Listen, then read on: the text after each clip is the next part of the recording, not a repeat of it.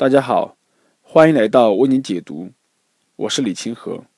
今天让我们共同继续来学习一课经济学的第二十四课：储蓄会造成消费紧缩吗？储蓄是美德，而挥霍可耻，这本是常识。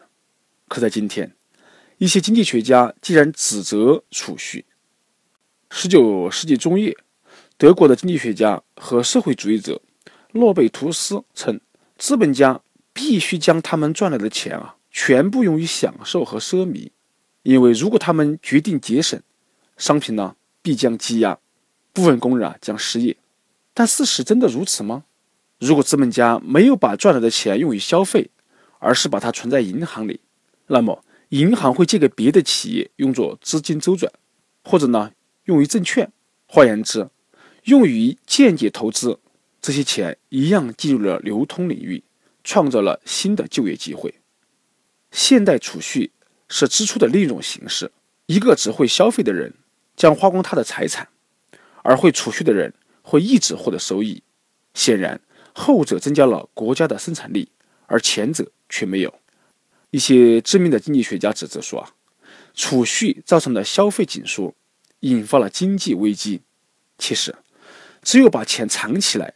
不进入流通，才会引发了经济紧缩，而这往往是因为人们对前景感到担忧，准备一旦失去工作，家里呢也能够维持一段生计。此外，物价回落也会造成了消费紧缩，消费者将继续等着降价，因此啊延迟消费。但以上两种情况啊都与储蓄无关，真正对此应负责任的其实是政府不稳定的政策，人们啊因此丧失了安全感。还有人说。储蓄是一种落伍的旧观点，结果是蛋糕越做越大，却没有人去吃。要回击这个谬论，不妨用数学证明一下。假设一个国家每年储蓄占总生产的百分之二十，而这个国家每年生产呢增加百分之二点五，这十一年后会怎样呢？第一年储蓄百分之二十，消费者只能吃到百分之八十的蛋糕，可十一年后。消费者同样吃到百分之百的蛋糕，而生产资本呢还增加了百分之二十五。由此可见啊，即使储蓄高达百分之二十，也不会呢抑制消费。有人说，储户埋头存钱会导致资金过多，是银行啊找不到投资的方向。他们建议政府出面征用这些有害的储蓄，投入到了公共的公司上面去，以扩大就业。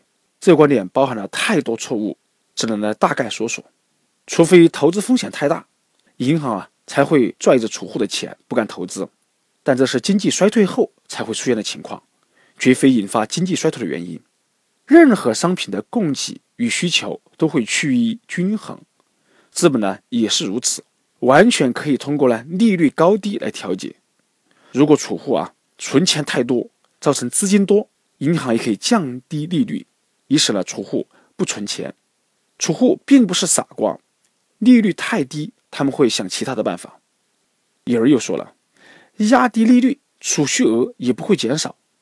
说这种话的人啊，缺乏常识。糖价下降了，糖的总产量必然会下跌，储蓄也是如此。确实，大富翁不会在乎这点利息，但是普通储蓄者呢，肯定在乎。如果储户存钱少，造成的资金少。银行呢可以调高利率来吸储，同时啊提高贷款利率。可每到此时，一些人病态的担心利率过高，要求呢政府施压，人为压低利率，资本的需求将会增加。可愿意储蓄的人又反而减少了。利率太低，实际上是鼓励那些高风险、高投机性的项目，而对于储户来讲啊，则抑制他们正常的节约、储蓄等行为。结果是呢？经济反而受损。关于储蓄，还有一个谬论，即呢，资本过剩了，应该减少一点。我们知道哈，资本由两部分组成，一是耐用消费品，如汽车、家具、医院、住宅等等，这些东西啊，从来没有上限，总是呢越多越好。二是生产工具，如机床、发电机等等，这同样没有上限。就算数量足够了，也可以在质量上提升。从来不会有什么过剩的资本，资金再多，也没有人们改造生活的需要更多。好，这是我们共同来学习的一课经济学的第二十四课：储蓄会造成消费紧缩吗？谢谢大家的收听。